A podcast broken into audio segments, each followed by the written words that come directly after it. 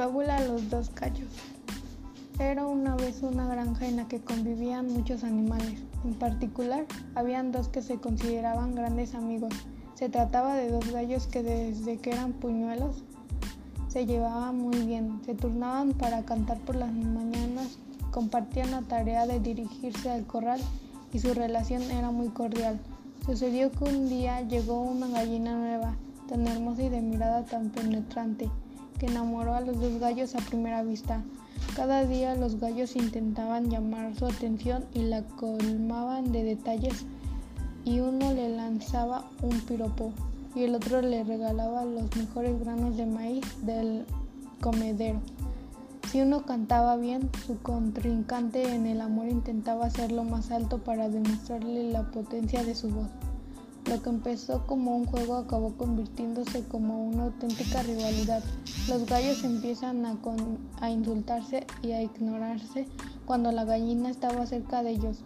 Su amistad se resintió tanto que un día decidieron que la única solución era organizar una pelea.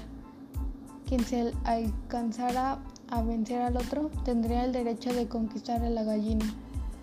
Salieron al jardín y se liaron a empujones y picotazos hasta que uno de ellos ganó la conciencia muy ufano, se subió al tejado mientras que el otro se alejaba llorando y de pena y con un ojo morado. En vez de conmoverse por la tristeza de su amigo, el ganador desde ahí arriba comenzó a cantar y a vociferar a los cuatro vientos que él era el más fuerte del corral y que no había rival que pudiera derrotarlo.